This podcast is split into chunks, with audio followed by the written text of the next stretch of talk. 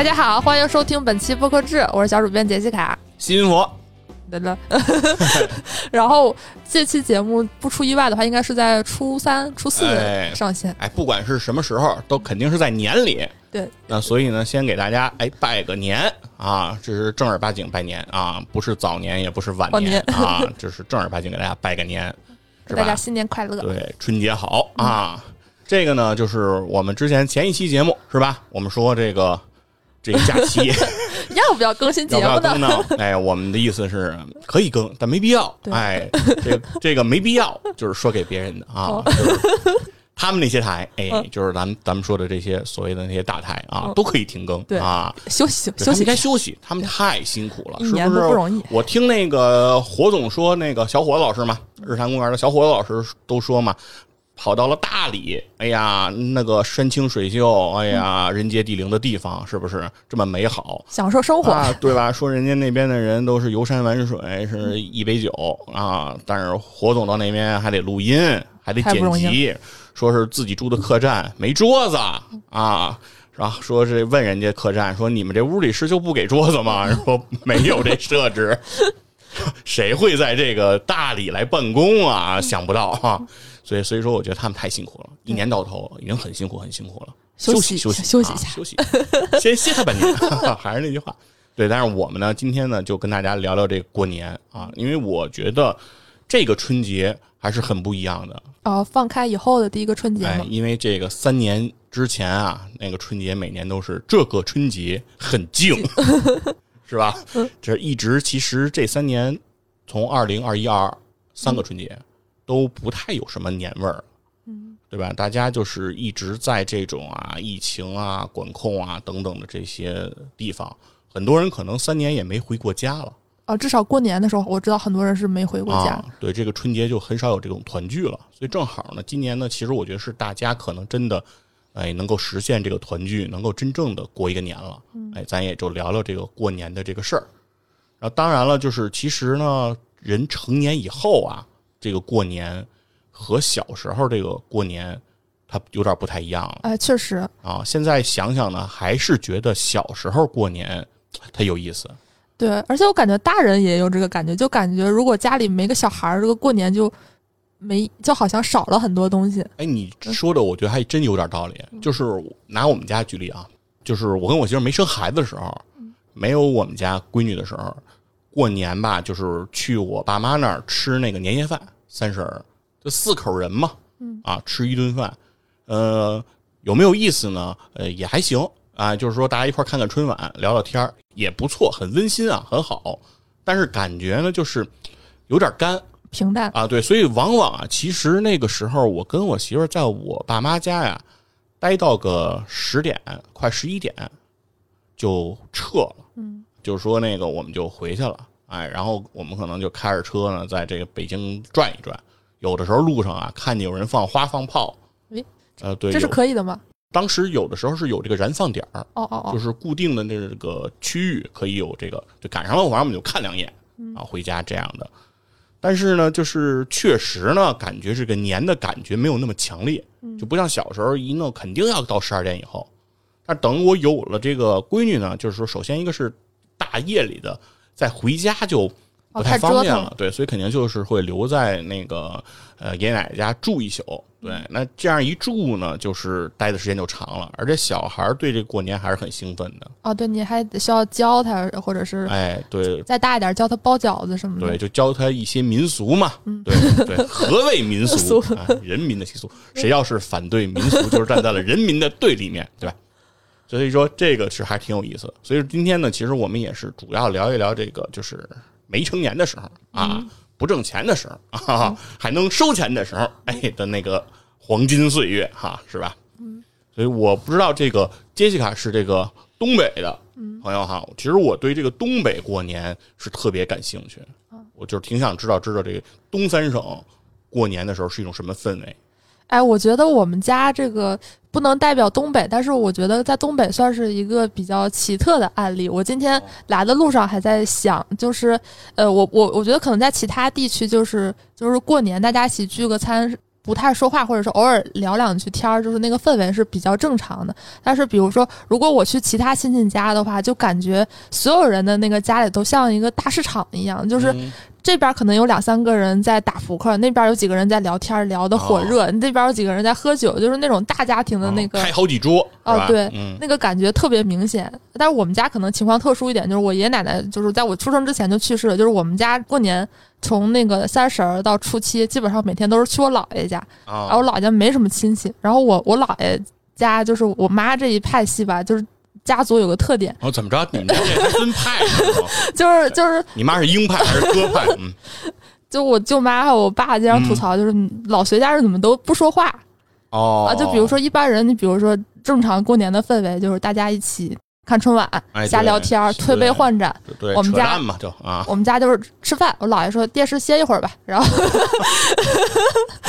电视歇一会儿。哎，这个说法还真的是，我已经很多年没有听到了。这个这个说法是有存在的啊，也是老人，就是我们家就是比如说那个我爷爷奶奶或者姥姥爷这辈儿的人，确实有这个提法。就比如说那个小孩看动画片看了，我看了一会儿了，他就过来说。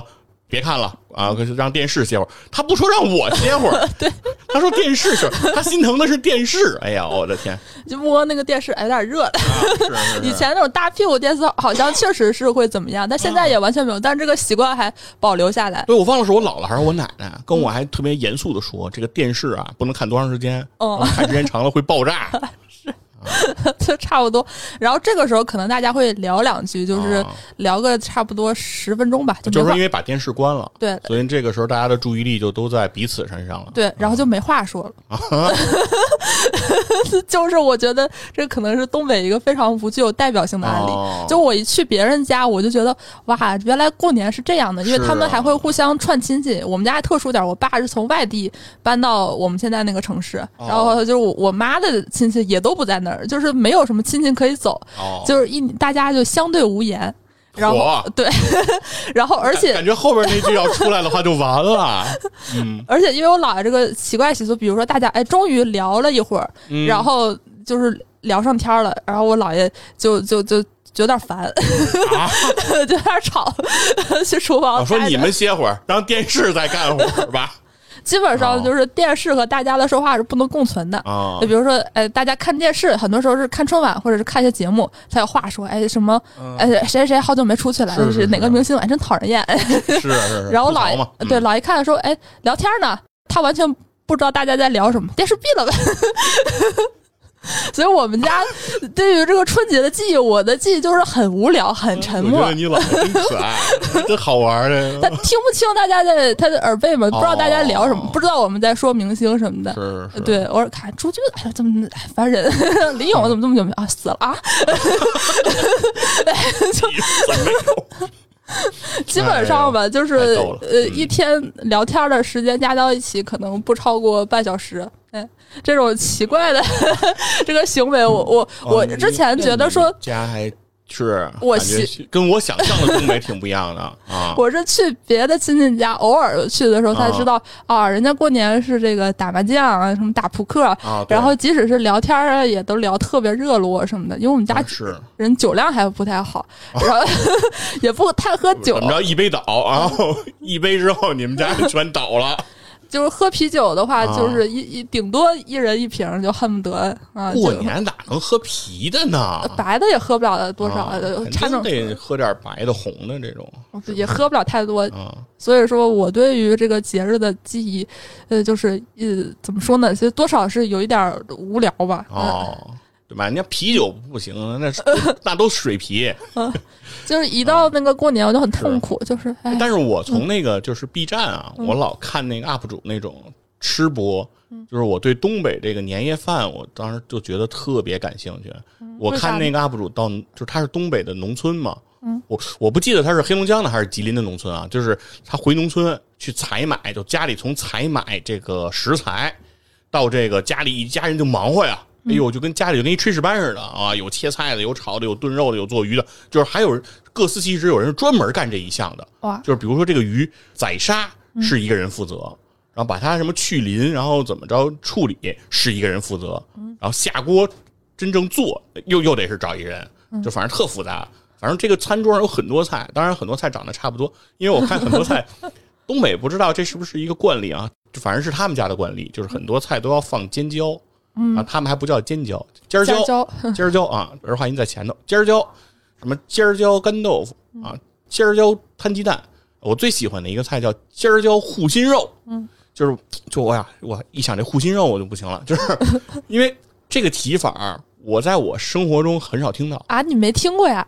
对我很少啊很少听到，我确实很少听到，哦。就是就反正菜单上我见的不多，烧烤什么也没有嘛，烧烤我们不注意，哦。因为烧烤就是都必点的嘛。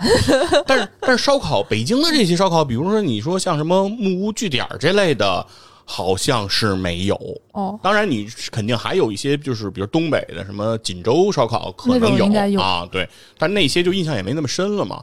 所以说这个护心肉，但是我看他炒一盘子那肉真多，就感觉可香可香了，而且就是东就是农村的那种家宴哈，虽然他是一家人吃饭，但是他得坐好几桌，哦，人比较多，大家庭哈，然后人家就是感觉也特热闹，而且那个就是家宴，它有一个什么不一样的？它跟你那个在餐厅吃年夜饭，我觉得它的感觉是不一样的。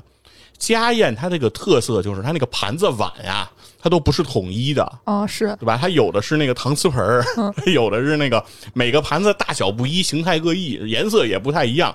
然后那个盘子和碗它不是一套，然后 就感觉特别的，就是有一种混乱的亲切感。接地气。啊，对，这是就是我当时对这个东北的这个吃特别感兴趣的。你们家的年夜饭有什么特色菜吗？就是拿手菜？哦，锅包肉算吗？因为 锅哦锅包肉，锅包肉可以啊，锅包肉。很不是那个大家一听就是东北名菜，但那个菜啊其实大部分都是去饭店吃的，因为它需要过油，哦，对对呃，对，比较高难度。就是我妈是就是油的量得大。啊，对，对，家里一般要是这样的话，太糟践东西了，我觉得。而且一到涉及到过油，它就难度系数就提高。我感觉衡量一个人做菜水平，这个是一个很大的一个关键。除此之外，我们家真的是你们家那个算是老式儿锅包肉吗？这是哪我我我我感觉就是反正不放那个番茄汁儿对对对，啊放不放番茄酱？呃不放不放啊，啊老式儿就糖醋汁儿的呗。啊对那那这好，我就喜欢这糖醋的，嗯我不喜欢那个番茄的。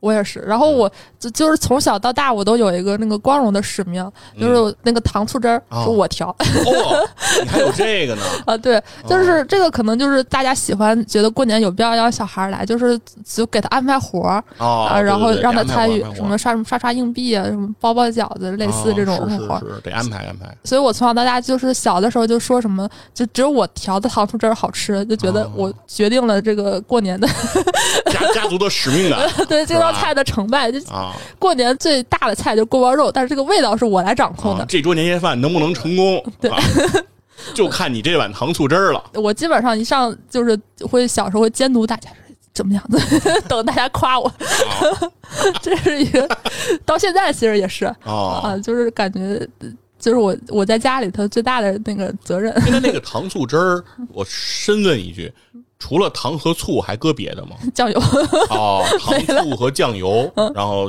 那个那个调呃，对糖是不是得搁的量比较大呀？啊，我说我的经验就是属于那种，你要那个汁儿稍微尝尝有一点点酸，因为醋下去它会蒸发哎。呦，有道理，有道理。干了二十多年，就是说，因为他们有一个说法叫什么“只要醋香，不要醋酸”，嗯就是说，那个如果你是先搁醋，它那个烹出去了，那个醋的酸就出去了。就但是白放了。对，但是锅包肉呢，它需要一些糖醋口儿，它得有点酸口儿，嗯所以最好这醋得量大点儿，是吧？哦，是，有点道理 而且那个糖有的时候搅不开嘛，啊。所以要怎么办呢？就是那个就得看这么多年积累，就只有我才能把握好那个度。啊，就是让糖化开是吗？啊，对，啊，是我因为糖的量大嘛，它那个温度低的话，它就不容易搅开，确实是对，就是要搅个十几分钟，就是啊。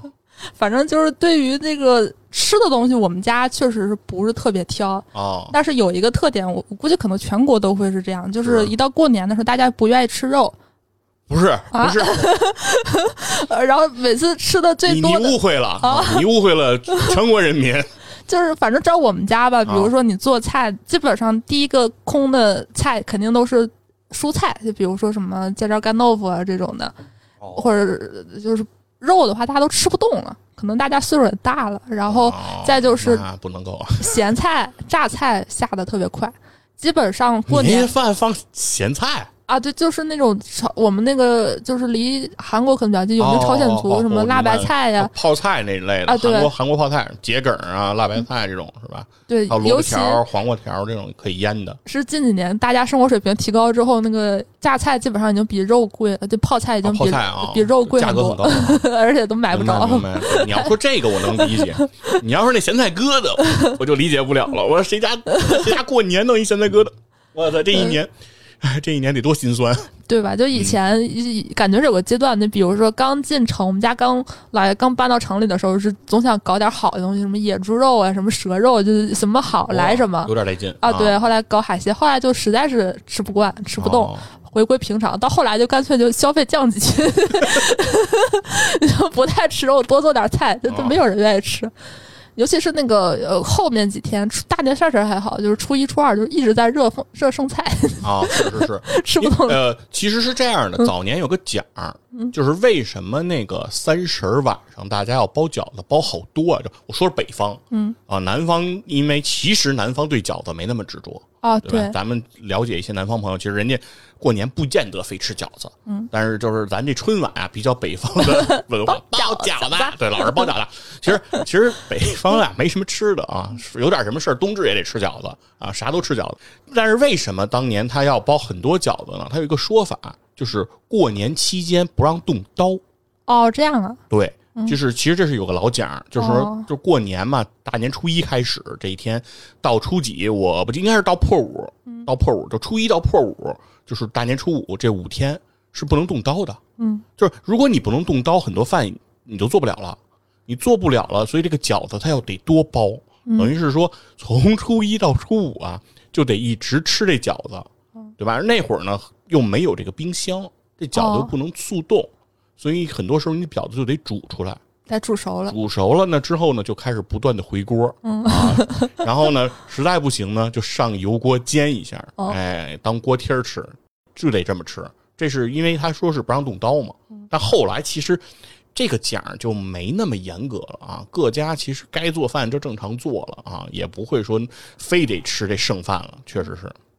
反正对于过年的记忆，嗯就是吃的挺痛苦的。嚯，你这过年我一到过年就瘦哎，就吃啊吃不动，就没有胃口那我跟你说，。我跟你说点好，我跟你说，我说你这你不吃肉，你这不不不是不是不是事儿。嗯我小时候过年就是说先说北京啊，呃，我因为就是我我姥姥家是在北在北京嗯啊，那在北京就是在我姥姥姥爷家过年。其实我过年的大多数时候，三十晚上是在北京的，嗯啊，然后呢，如果是在北京，我们老我老家过年呢，就是家里人特多嘛，都会来，然后就会做很多很多很多菜。但是我印象最深的就是我姥姥家最拿手的这个看家菜，在过年期间，而且不是每个人都会做的。最开始只有我姥姥会做，就是米粉肉啊，这是啥呀？啊，米粉肉你不知道吗？呃就是没吃过。就是五花肉啊，嗯腌制以后酱了，嗯然后和那个米粉，米粉就是就是那个粘米还是江米，就是磨成的那个米嗯那个那个米粉在一起，然后上锅蒸出来哦，的。粉蒸肉。粉蒸肉，对对对，哦哦哦你可以叫粉蒸肉、啊，在我姥姥家一定要叫米粉肉，哦我们就都叫这个米粉肉，从小就叫，就是有点微微有点甜口，然后有有点这个这个酱香，哎，然后就是比较复合的味型，哎，就是味道是比较比较鲜甜，比较好吃。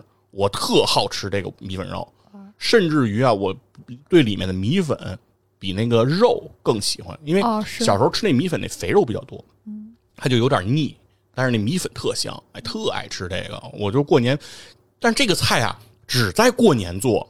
就我姥姥平时她不亮这手艺，哦，就是你想吃，比如说你说十一家里也吃饭也聚餐，我姥姥不动的，这个菜是不做的，只有过年她才她才下厨来来搞这个东西。对，然后后来这个菜呢，直到是后来我姥姥岁数大了之后，把这个手艺传承给了我舅，我大舅是我们家现在这米粉肉的 传承人。对，这非物质文化遗产 传承人啊，继承人。我妈现在呢也会做一下这米粉肉，嗯，但我认为比我姥姥的差很多。哎，就是逊色那么几分啊啊，还是还是不一样。对，反正家里基本上你说呃北京那会儿，其实小时候也不是说像现在物质这么丰富啊，基本上家里过年呢就是特别爱炒那个鱿鱼花儿就是鱿鱼卷儿，哦，切那个菱形菱形刀的那个啊，把鱿鱼那个焯了，然后说卷成一个卷儿的那个菜，那个菜，那个菜就是鱿鱼卷儿和虾仁儿和翘点黄瓜片儿、胡萝卜片儿，这个菜是过年我们家桌上必有的。哦，因为算海鲜，哎，对，嗯然后要不然就是呃，肯定还会炒一个海参，嗯，但是海参可能用的也不是现在这种刺参，实际上应该算黄玉参啊。实际上黄玉参算不算海参，现在都两说。但是当时也会炒这么一个，就就是有有得有点海味，当然桌上一定得有鱼，嗯啊，红烧鱼是一定得必有的。哎，北京过年吃什么鱼啊？家里小时候肯定都是淡水鱼，嗯啊，基本上就是这个鲤鱼、啊、草鱼这类的。当然，就是后来生活条件好了，逐渐开始弄一些这个稀奇古怪的鱼出来了 啊，比如什么多宝鱼，哦，对吧？在一度在这个过年期间是多次登上过我姥姥家的这个 饭桌的啊。虽然多宝鱼长得不是很好看，但名字起的可能比较好，多宝嘛，是吧？显得会比较好一点。对，反正东北的话就是鲤鱼，而且鲤鱼真不好吃，也不知道为什么天天都吃东北不是 应该吃那三道林吗？啊，没有哎，哦不知道，可能我们那儿我老听你们吉林的广播，吉林的广播里非常爱宣传三道林。啊，我记得鲤鱼好像是有什么，就是好也跟那个多宝鱼好像有个好彩头，我忘了具体是什么。鲤鱼就对啊，嗯也是鲤鲤字嘛，沾这个鲤，反正过年得有个鲤”字，就是是 就是有里有面儿的嘛。没有人吃那道菜。对，而且鲤鱼那个形象不就是那个年画那大娃啊娃啊对对对抱的不就是那个大鲤鱼嘛，是吧？显得特喜庆。基本上从那个初一热到初五吧，还没吃了。对我姥姥家那会儿就是嗯年夜饭是年夜饭，饺子是饺子，哦，所以说就是一家人等于是先得从下午就得开始做饭，嗯，然后吃这年夜饭，吃完年夜饭之后把桌得收拾了，腾空了，然后开始什么有的打扑克的，有的有的是那个。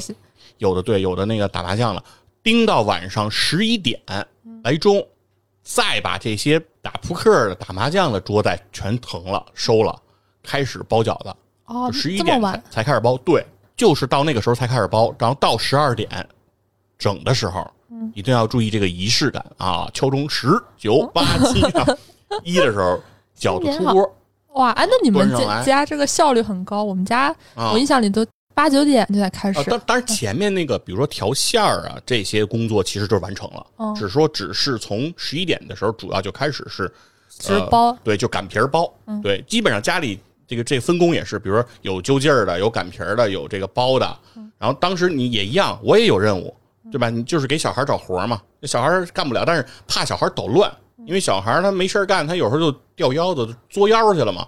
就是而且那会儿小的时候，最小的时候不是放炮还不禁放嘛，尤其是那个时候，就觉得万一孩子没人看，他就会很危险。所以说，就是给我安排的活儿叫运输大队长。哦，就是把那个饺子摆到那个什么呃，负责这么几项工作，是把他们先擀出来的皮儿运给包饺子的人呃，不是，你 是这有多大呀？这 这家里头转个身的事了。反正就是就是就是这个就是给小孩找的活儿，哦就是特意安排这么一首先要做这么一工作，就是把这个皮儿对弄过去，然后等他们包完以后，把饺子码在这个我我们家管那个装饺子的这个平面的这个物件，我们家叫拍盖儿。哦，我不知道北京家庭是不是都叫拍盖儿。我们家好像是啊篦子。就就是篦子，对，哦有的就是那拿那个叫什么玉米的什么杆儿什么的啊，对，绑的那么个东西啊，类似那样的，就是那个拍盖儿。这个饺子放拍盖儿这个工作不能由我完成，嗯，因为我完成的话会出现风险，我可能会把它捏捏捏捏，哦，粘到一块儿。我怕对对给它捏捏坏、捏变形。对，这这个我是没有这资质，我唯一的资质是那个把这个拍盖儿里的饺子举着。哦，运到锅。运运到那个厨小厨房去，嗯因为那个我老家那个时候是平房，就是呃大北屋的那个对面才是那个南屋是厨房，所以中间得出屋，然后运过去。嗯，我就负责把这个，哎，就是就像拖着这个圣旨一样，给它运过去。你不直接参与这个饺子的这过程，包饺子的过程，对，就负但是这个责运一下。包包饺子的过程中必须得有我，啊我负责了很很重要的这个物流工作。而且那会儿家里人还说，就是你必须得劳动，嗯就是你得干活儿，你不干活儿一会儿没得吃。哦，啊，对，有人煮得了不不给你吃，所以说就是在我老家就是基本上是是这么个状态。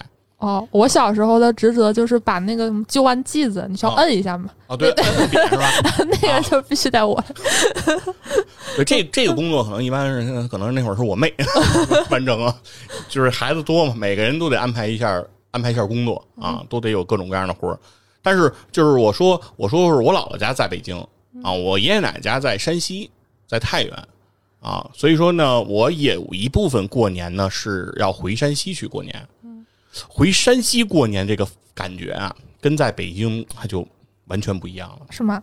就是山西，就是我不知道是整个山西，还或者是太原，还是我奶奶家自己啊，它有个规矩，它的规矩是姑娘不能看娘家三十儿晚上的灯。我不知道你理不理解他这句话的意思反正就是就三十儿不让回回娘家，就是三十儿的白天你可以来，哦，晚上不行。晚上得走，就是不能看见娘家的灯的意思，就是冬天不就五点五六点钟不就天黑了吗？嗯说白了就是你不能在娘家吃晚饭，嗯不留你吃饭的，就必须得回去。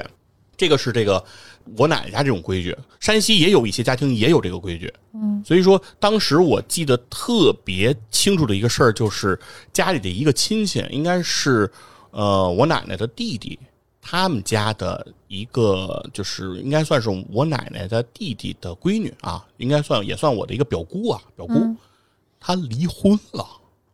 哦，那她怎么办嘞？就这就很很难受，嗯就好像我印象中就是说她三十晚上那天她出去了，哦，她不能在家吃饭对，。比如她回了她自己的什么宿舍呀之类的，回了自己的住处，嗯就是他其实就是其实是一个挺挺挺挺挺不舒服的一个事儿啊，就是因为感觉这个规矩就就很难很难受嘛，但是他为了恪守这个规矩，其实还是会造成很多问题，嗯尤其对我来说也一样，就是为什么呢？因为这个规矩会很麻烦，因为我爸是我奶奶家的独子，就是他是唯一的儿子。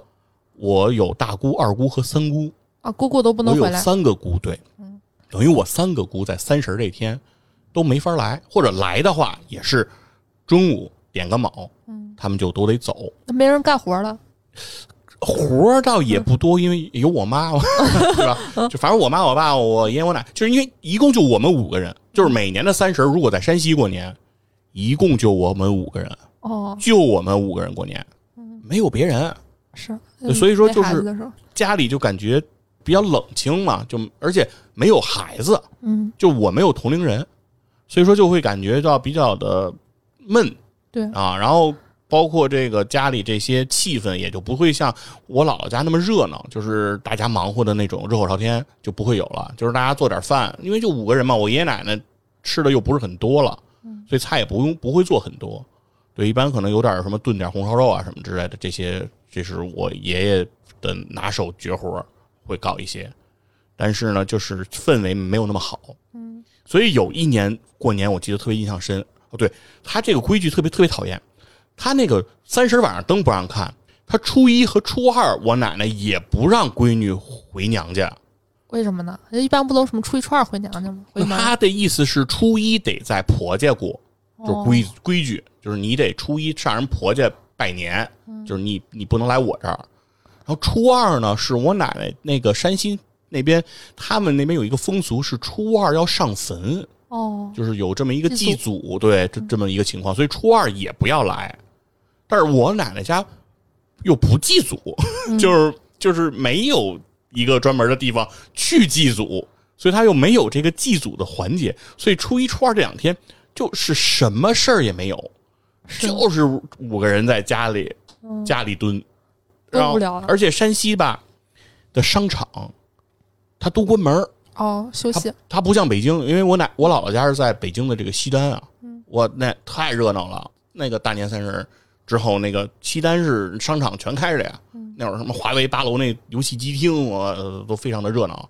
我都是过年去啊，但是山西不行啊，它它连超市都不开，所以你啥也没得逛，就特别闷。所以有一年我印象特深，就是大年初一还是初二的时候，我三姑带着我弟，那个我爸我妈带着我，我我们约了那个迎泽公园，就是太原最大的这个室内的公园，去到公园里，两家人相遇逛了几钟头公园，哦，太惨了但是饭没得吃，因为餐厅都没什么开的，哦，我小时候那会儿就是餐馆都不开，所以他还不能回我奶奶家。就是我们不说我们五人一块儿就回家吧，上也不行。他也还不能回来，所以他等于是带着我弟又得回我弟爷爷奶奶家去，嗯然后我们再回来。所以说，就就就就这么过啊，就是非常的哎呀，所以说就是小城市吧，其实在我看来，太原都不算小城市，但是确实就是很多人就说过年好像唯一能干的事儿就是看电影。我自己就是这个感觉，就是初一初二什么的哪儿都关了，只有嗯电影院是开着的。不管这个电影再烂，反正总得有个由头吧，有个地方待，都去看电影去了。我跟你说说这看电影啊，哎，看电影也有故事，这这么多故事，这故事贼逗。就后来我奶奶那个，就是我爷爷去世以后，我奶奶就搬到榆次了，因为我姑他们买房都在榆次，就是算是太原卫星城吧，嗯啊，晋中这边离太原很近，十几公里的距离，非常近。然后搬到榆次了，搬到榆次之后呢，是那那时候那年呢，我已经就是结婚了，我带着我媳妇儿一块回去的啊。然后也是这个过年，因为我奶奶搬到榆次跟我姑一块住，倒反而倒好了。因为就不存在这个娘家灯这事儿了，因为这是人家家，是吧？那那你不让人家，你让人出去，不可能不可能了。对，所以大家小孩儿就经常能聚在一块儿了，所以特别有意思。有一回就说是我媳妇儿觉得，呃，来这边就是因为都是我们家亲戚，她也都不认识，就说也也无聊嘛。后来我弟那就说咱们就去逛逛去，说那电影院开，咱们去看个电影。然后呢，我姐夫呢当时就是请缨啊，开车拉着我们去的，拉着我们到电影院了。到电影院特别有意思，我我媳妇呢就买了一张电影票，她看的是我现在都能记着那电影，是是那个刘德华和巩俐演的一个电影，啊，他俩还一起演过对，演过，是《闻香识女人》还是什么？就是我媳妇形容啊，这就是一广告片儿就那里面全是广告的植入啊，哦就只她看应该是烂片绝对绝对烂片儿，就是可能是刘德华演过的最烂的片，也是巩俐演过最烂的片儿啊。两个人最烂的片儿应该就是都是这一部。然后呢，我和我弟特逗，我一下就看见了一个说电影院里他居然排片儿，他排了《死神来了啊？这对这这能上映吗》，他？排了《死神来了五》。啊，对啊，我就惊了，因为《死神来了》这电影就压根儿没有在中国正式引进过，对就是他那个尺度太大一，到四也没有引进过。对，然后但是这个《死神来了五》呢，我也没有找到片源，当时我还没看过。嗯，我就挺想看的呀。我跟我媳妇说，我说我们看这个吧。我媳妇我才不看那个，所以她就去看那个烂片了。她呢买了票呢，她到时间她就进去了。我跟我弟就那个时间就比她晚，所以我们就慎了会儿。但是买票的时候就很古怪。我媳妇儿的那个票啊，是电脑机器打出来的。这个电影说，呃，哪个厅哪个座儿哪一排，人家是一个打印的。嗯我们买完了票之后，给了我们俩手写的便签儿。啊，对，那不是很容易仿冒啊？是不是就仿冒不仿冒的，反正就感觉特不正式。我说怎么这么不讲究呢？我说也许可能就是因为是不是这个春节忙啊，机器坏了顾不上了，对对对，给我们这个，那给就给吧。拿着那个呢，他写了一个叫什么什么厅一厅啊，什么什么一厅，也看不清楚那个字体。我跟我弟到时间了，我们俩就冲进那个所谓的这个一厅，我们拿着这个票要进去，人说不让进了。嗯，我说为什么？他说那个满了，就是满座了。那你不是买票了吗？对呀、我就说，我说凭什么不让进啊？我说买票了，买的，我们我们我们买的，我们买票了，凭什么不让进呢？我说这什么叫里头坐满了呀？你对啊说对呀、那你坐满了，你别卖票啊，你卖票你就不让进。然后然后他说，嗯，那那那那等于那人感觉我气势很凶，所以就也没拦住我，我们俩就进去了，那没座儿吧？没座儿，确实满了。我天，确实满了。嗯然后我俩当时就进去说这也没座儿，哎，这确实挺满的。说我们那票上写着也没写座儿，站票，对，说弄半天说买买他妈一站票，说这电影院还卖站票，对说这不对不座，对，然后我们俩就在那站着站着，过一会儿那电影就开始演了，是那个真的死神吗？来了吗？不对，啊，是一爱情片儿。哦，好像当时我我忘了那个电影的名字了，就是好像是那个台湾的演员们演的一个爱情片儿啊，也叫死神来了吗？也不是吧？不是，他名字也不叫《死神来了》，他名字、名字是很甜美的一个名字。哦，现在我一时间想不起来了啊，如果给我时间，我还能想起来，因为我今天没想到要讲这这故事。名字反正也很甜美，就不是我们那电影儿哦我我我就我就又很生气啊！我说座儿也没有，电影也不给我放对了，我就又出去找这工作人员，我说为什么不是死神来了？我们买的是这个死神来了。人说对呀，就是不让你进呀。啊，就说这不是你的厅，你这票不是这厅，我这不写着一厅吗？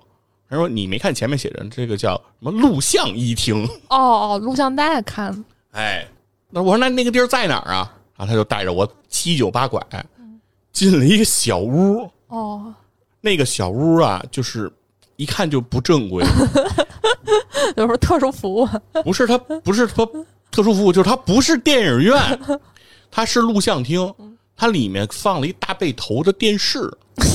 家庭影院，是那个 对，是那个电视要放那个《死神来了》，我们进去的时候正放那个就是片头，还没正式那个那个情节还没正式开始。然后呢，我们看到那个座位啊，也不是正规的那种电影院那种一排一排的那种座位，就是那个折叠凳儿。然后里头已经坐了不少人了，然后我弟找了俩地儿，我们俩就坐下了，就坐一折叠凳儿。人家拿电视给我们放《死人来了》，清晰度还行，清晰度还行啊。然后反正一看那个呢，反正也是说什么那个呃，观赏影片什么二十二十四小时之内删除，不特 用作其他用途什么的。反正这些字幕该有的也有。然后我当时就明白是怎么回事了啊，就是压根儿啊就没有过，这就是电影院可能压根儿就没有过这个经营项目。所谓《死神拿了》，可能是个别人在电影院里承包了这么一个。小位置，只是在那儿也售票，所以这个东西是在院线那个系统打票是打不出来的。对他根本没有不可能拿到龙标什么的。对，人家是不不会有的，所以我们这就是一个不正规的。然后我弟说，地下放映，说这就是电影院 看电影的感觉吗？说第一次在电影院坐着折叠凳 看看电影，看了个电影。对，这反正是我们过年的一个这个记忆啊。你这个经验确实这。挺挺哎，但我有过和这个有一点点像，就是没有特别严肃的关联。就是有一次过年，我同学找我玩儿，说要去游戏厅。呃，然后我就想，他就那没去过游戏厅，我就想他就去呗。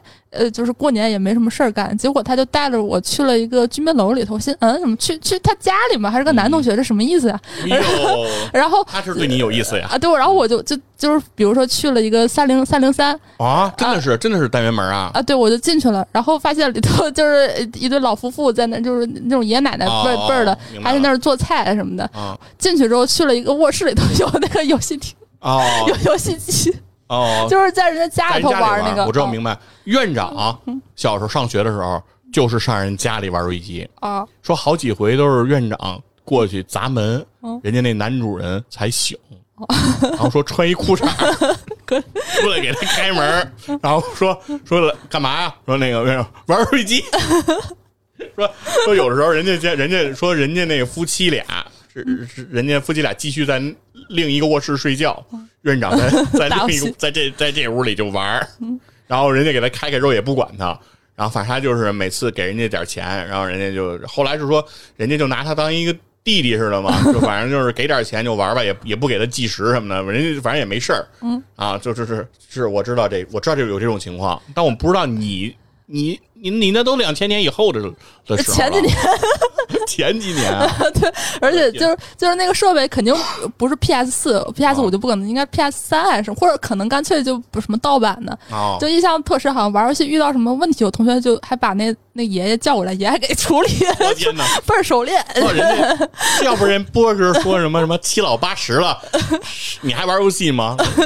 七老八十了，不光玩，还会处理问题呢。这反正比我熟练多，我没玩过那个游戏，还教我我我。哎，那是挺。反正我过年，我跟我弟在山西啊，我们不是也没事干吗？我们俩去找过网吧。哦哦，对对，但是呢，因为是在当时是在我大姑家，然后我弟是我三姑的儿子，嗯，我弟对我大姑家周边也不是很熟悉，我们俩都不熟悉，我当然不熟悉，他也不熟悉，但是我们俩有一种有一种直觉，就是有冥冥之中，我们有一种信念。小区周围必有网吧哦，或者学校周围。对我们觉得这个网吧一定是那会儿还上学嘛，就是还是小孩啊，我们俩就有一种冥冥之中就觉得一定有网吧，而且一定是他们黑网吧，不用查身份证。然后我俩就走啊，这通走啊，我们俩走了得快一个钟头，才找着一网吧。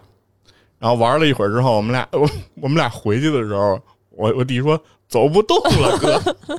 打车，对，最后我们俩等于打车回去的。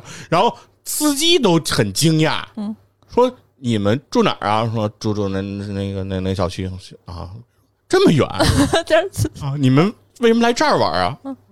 找不着，就是，反正印印象里头，过年在小城市真的是没什么消遣，没有任何娱乐。是然后我这几年，我去年吧，就是过年没回家，因为疫情。我觉得在北京过年体验还挺不一样的。大年三十那天，我好像下午四点就报了一个超星的一个课，就是那种、哦，健身去了。对，竟然满嘞，教练都惊了，说你们你们这些人都不过节吗？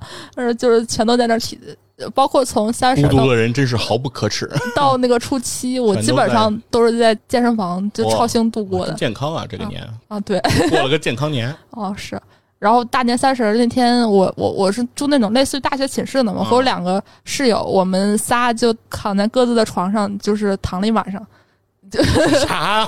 就哪儿也啥饭也没吃，也也没，就是觉得一点年大味儿大。年三十你们就也也没人看春晚，啊没有，也不聊天儿嗯，也没说出去一块儿聚个餐，然后怎么着的，没有，就啊互不交流，就待着。就发现哎，这个在玩手机，那个哎在玩手机。呦但是确实，我这么多年过年过得最开心的一个年吧，就按照我自己比较舒服的方式。啊，这是你最开心的过年方式啊哎呀对呀，就是我们家那个氛围呢，哦我当然也是哈也怀念，但是确实嗯就是也也无聊，是你们家这个年确实年味儿呢不是很强就是，特特别的家庭的方式，嗯偶尔。一个，我本来我跟我妈说，我要体会一下一个人过年，就我要长大 成熟，觉得倍儿开心。是，那咱们就最后一盘啊，嗯就聊聊这个。虽然是你们家里这个过年的氛围不是特别浓郁，嗯，不是张灯结彩的啊，特别那个热闹，但是有一个元素还是必不可少，就是这压岁钱。啊，对，哎，这个小时候这孩子吧，着过年都盼这压岁钱。嗯哎，那你们家这压岁钱有什么规矩吗？就没什么，就是就因为我在我姥爷家过年，就是我舅给我多少钱，我妈就给我表哥多少钱，基本上就互相啊交流交。换一下，哎啊，差不多就这样的那你们嗯就是，那你钱就留不下是吗？从来就没留下过吗？啊，都归我哦，都归你啊，啊，对不没收。啊，不没收，哦，那你那你留着它干嘛用啊？我一般都存起来，就在你过年期间不进行消费是吗？就就都在我姥爷家度过，但是也确实挺开心的。我自哦己有一个小保留项目，就是我我就是我特别喜欢那种挥霍的感觉，就去我们那儿哦电玩城哦，有玩那种什么对对对推币、什么老虎机。是是是，就兑一百块钱币全就跟知道根本不可能那个 赢回来，就全都花了，是就是特别开心那个。再基本上就是去网吧哦。啊，再就没干什么了。反正我小时候收压岁钱，我还挺有这种就是人民生活水平啊嗯日益提高的这种感受的。嗯小时候我最早对这压岁钱有概念，就是我开始认钱了。因为再小，比如说我三四岁，我就对压岁钱就无所谓了，因为我不认钱，就我不知道钱是什么东西，嗯对吧？等我得知道钱是什么东西，我大概也得快小学了，要不就是快上学了，要不就是已经上学了。我你对钱才开始有概念，就是你才知道东西是个好东西。对你才知道，你才知道面值，嗯，就你才知道哪个钱比哪个钱大，就是一毛的比一块的小，就这个逻辑你，你是后来才建立这个认知的。嗯，在我建立这个认知的时候呢，最开始收压岁钱，我印象中在个九二九三那个年代啊，大概很多人给的就是五块钱，哦，也包一个红包，嗯。你打开也就是五块钱，然后特别有钱的亲戚，打开那个红包里面会是十块。哇，啊，然后呢，现在的广州人民是一个水平。对，然后再大一点儿呢，就是就是如果是特别隆重的那种情况，就是属于那种就是多年没见的，然后人家又混得特成功的那种人士，嗯，会给你一个发黄绿色的啊，黄绿色。黄绿色的一张票子，那是五十，哦哦，以前五十是那个啥对，就是第四版人民币的那个五十。哎呀，大票，这个五十我是不怎么见呀，哇塞！原来长这样。对我看见那我我原来说到这个五十，就是我这张五十，就是别的钱我我都可以交出去，嗯但这张五十我绝对不交，我得弄那我那小木盒，我得给我木匣子我得给它放进去，我我就说这我没见过。我这个，而且这感觉那张纸它真好看。对，然后这个是小时候收这压岁钱，就到后来逐渐再过了到两千年以后，基本上这个压岁钱就不下百了。哦，就是你没有这个一百两百，好像就有点拿不出手了啊。这多数情况还是得给呃两百左右了，因为好像一百还都少点了。对，能感觉出来，就是这个这个随着这个这个人民生活水平，感觉真的是翻天覆地啊。小时候真的是没什么钱，嗯，但是呢，这个钱也挺有意思。呃，压岁钱呢，大头家长还是会就是要回去。收缴的，对，就是基本上还是会有一些收缴的工作，因为说白了，其实这是一个人情往来，对就是你收到其实人家有孩子，对我有嗯人人家有孩子，就就得给，咱也懂这道理，就是没什么怨言，明白，就是不能给家里增加额外支出嘛，是吧？你你过一年家里扔出去五千块钱，这不叫事儿啊，是吧？所以说就明白这事儿，大头咱给交上去，但是就是偷偷藏一点嘛。嗯，还是有这个机会的 啊！我我我是有这个机会的啊，就是因为毕竟有一些人是人家孩子可能大了，工作了，人就不收了，哦所以这种时候是属于贸易顺差，是吧？是吧？贸易顺差，净利润。对，就这个时候你就会认为我这个钱如果不交，应该是合理的。对，我认为是没有成本。对，因对对对，因为因为不存在支出，我觉得是，我认为是可以留下的。啊，包括我姥姥姥爷给我的这个钱，我也认为我有资格给他留下来。嗯，所以所以每回呢，就是过年呢，大头会交上去，但手里一般还是会留下一些，尤其是到了什么小学高年级啊，到了这个初中左右那个那个年代的时候，每年过年手里过年期间呀，我手里肯定最少能有两三百块钱，嗯，是可以自由支配在这个寒假春节期间。太爽了。来进对来进行支配的，而这个钱，哎，往往啊，它它过不到大年初五，对，他就会被我挥霍殆尽。呃，往往一般来讲，消费场所也就是这个西单的华为啊啊，这个八楼的这游戏机厅，这是一个大型的这个消费场所，往往就是会跟我哥我姐什么的就会去这儿，然后就会啊、一一起买一些泵儿，然后就玩儿。然后另外华为底下还有麦当劳啊，麦当劳麦当劳也是我们我非常高消费，对我非常喜欢的这个场所。其实小的时候啊，在外头吃饭的机会不是特别多，就是外面的那种中餐厅啊，都是属于感觉特别正式的大餐馆的感觉。嗯家里不太就是有机会出去吃这种饭。麦当劳是我们这个小孩儿其实在外面吃饭的一个常去的一个选择了。对，所以麦当劳我们也肯定得去。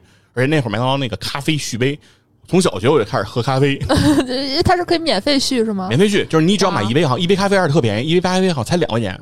哇，现在这时代变了，对对，就两块钱买杯咖啡，咖啡免费续杯，免费续杯。太爽了。对，所以我们从两点我们喝到七点，妈灌一肚子水。怪不得现在没。我喝到什么程度？就是我们那会儿经常，咖啡不是用那个纸杯吗？嗯就是你老喝老喝，而且一边喝的时候又容易咬杯子边儿哦，啊，老喝老咬杯子边儿，就这个杯子就烂了，杯都烂了，还拿着去呢。阿姨续杯 啊，就我记得我印象特深，就有一回那阿姨人给我换了一新杯子，我说：“哎呦，孩子，这杯子都不能使了。”但阿姨还对，但是人没说说不给我续啊，人还给我续了，但是但是人又给我换一新杯子，我觉得挺有意思的。我印象特别深，我就是第一次就是算是懂事儿了，把那个压岁钱给到我手上，我做第一件事儿是看他是真钱假钱 那不会吧？有有你可能吗？啊，就是因因为就是我们家开超市儿的，就是、哦就是经常那个收钱，我看我爸妈他们，比如收个一百，他们都会那个、哦呃，就是看一下那个呃真假什么的。然后我自己就是觉得说我已经是个有钱管理能嗯能力的，然后我妈说你老爱给钱，看看真假。看影儿吧？不对，小时候是因为那个不是不是有学说人民币有好多种防伪的技术嗯是吧？有这个什么 这个人人的水印儿，还有什么那个金属线能不能对齐？对，还有说那个那个盲文那个盲点能不能那个凹凸感是不是清楚？对吧？哦这好多种技巧对啊，确实是因为呃，确实是拿压岁钱做这个事情合理。啊，因为不不合理吧？不是，我认为合理的原因是，嗯压岁钱可以做这个事儿，是因为压岁钱它是新钱，啊，它能摸出来好多这种哦防伪技术。因为钱一旦用旧了，因为那个时候没有什么电子支付，钱有的时候会很烂的。哦，对，破破烂烂，有的拿胶条都粘上了，都破了那种，都会很烂的。所以那种钱，你其实好多那种你去鉴定反伪都没啥意义的感觉。但是那个新钱特别清楚，就是这个，而且新钱有一股油墨的清香。啊，是教科书的油墨清香我是不太注意的，但是 是个铜臭。但是对，但人民币我认为 绝不是铜臭，就是清香，对，特别的好。然后长大后印象特别深，就上大学的时候，我室友就是就属于那种我在浙江上的学，属于家庭条件我觉得一般吧，不至少不是说特别富有的那个人。哦浙江不是挺有钱的吗啊，？但是他就是在他们就是可能同级来对比，哦就是普通家庭，他自己、自己至少给自己的定位就是那样。然后聊压岁钱什么的，我那个那天正好就是开学，我碰到一个广东室友，我就跟他聊压岁钱的时候，我还跟跟我室友吐槽，我说这个广东那位就是压岁钱好像才十块钱什么的，就哦怎么这样？然后我室友就说啊这样的呀。哎，我我说你那你多少钱？他说我两万，奶给了他两万什么玩意儿？他 奶给他两万块钱，我浙江一般家庭 压岁钱两万，是大学生然后我我说，对我后来才知道，就他可能觉得自己普通家庭，但是在全国人来看，应该是比较顶层。是我那个人家周边人家都是浙商是吧？啊，是人家是什么浙商协会的？然后后来问一下，真的普通家庭，浙江可能也得几千块钱，五六千差不多这样，平均水平。你是说单笔吗？就是从一个亲戚手里接就接五五六千，哦，是，我我我话都快不会说。可能温州或者是什么萧山那边可能还更多，五万十万可能是。哎我我说你这攒几年钱都能买房了，都在我们家。那这钱不不能留下了吧？不，这钱得交，这这这钱倒没细问，啊，这钱上得上交吧？我我我估计不用吧，奶奶给的。我拿着手 确实，那说明人家还是条件好。啊，是这个我是挺惊的，但是像我那个广东那个同学，我我我看我看电视上都是说江苏浙江送瑞年啊，我以为他们过年只送瑞年呢。是，然后我嗯当时那个广东同学和我那个室友，我一直觉得他们俩家庭条件差不多，他们哦关系特别是好。广东人也 应该也挺条件应该也好呃，但压岁钱就是最多最多见过二十，哦。没见过更多。哎，不过你你说这个有可能，原来我们那个副总裁，嗯香港人，就是我们吃那个开工饭，就是部门吃那个开工饭，他有一个当时有有习俗，可能就是这个广东人嘛，广粤语地区的这个这个文化，就是派这个就是红包，嗯他他不能叫压岁钱了吧？嗯，都是同事级关系吧？虽然他级别高，但他也不能，他也不能让我叫他爸爸了，是吧？就是就是他好像就叫派怎么说红利还是派什么？就是反正就是啊，立誓，立誓，对对对，立誓派这个力士，每人一个这个红封，嗯，打开以后里边就是十块钱，那那已经是看我是一零年前后的事儿那架不住人多吧？你啊，那对对对，嗯那当然了，他他要派出去的话，应该得有个一千五六百人了。哦是，啊，是确实人人不少，但是确实是就是金额确实很低，就就是个感觉就是个意思，讨个彩头。对至少我觉得北方的人他可能不会做这种事儿，对，就是有可能可能请大？家吃饭。对，就比如说北方的老板，有可能就是说呃一人十块钱，就是觉得拿不出手的话，人家就不给了，不就完了吗？嗯或者人家攒个什么大的东西，买个什么 iPad，买个手机，然后人家搞个抽奖呗。哦，对不对？就是给一个人不就完了吗？就是也是像个样儿吧，也有面子。嗯，他这十块钱习俗实在太不一样了。是，反正后来开始不太开始第一次的时候，我比较惊嘛，就是说，哎呀，有红包啊！我说吃饭，我来来上班吃饭，我来来，因为我正好入职就赶上这个活动了，就是非常快就赶上。我说我入职了就吃饭，吃饭还还给红包。然后我旁边的那个老大哥说：“你看看吧，你看看吧。”有惊喜，哦哦哦，然后看一看十块钱。哎，反正呢就是热热闹闹吧。今天咱们也没聊播客的事儿，哎，对，今天也算是一个控制变量。上次过年呢，只有我和芝芝，这次只有我西西弗。哎，看看这个数据怎么样？对，反正是这个就是虽然人少，嗯，但是热闹还是热闹的，对啊，欢乐还是欢乐。咱们聊的也挺多的哈，就但是虽然跟播客没沾什么关系。啊，但是呢，就是过年嘛，跟大家聊聊咱们这过年的回忆和过年的这个有好玩的事儿。哎，欢迎大家分享一下不同地区你们的哎过年的这个习惯，你们的压岁钱。对对，何为民俗？民的习俗啊。好，以上就是本期节目，大家新年快乐，拜拜拜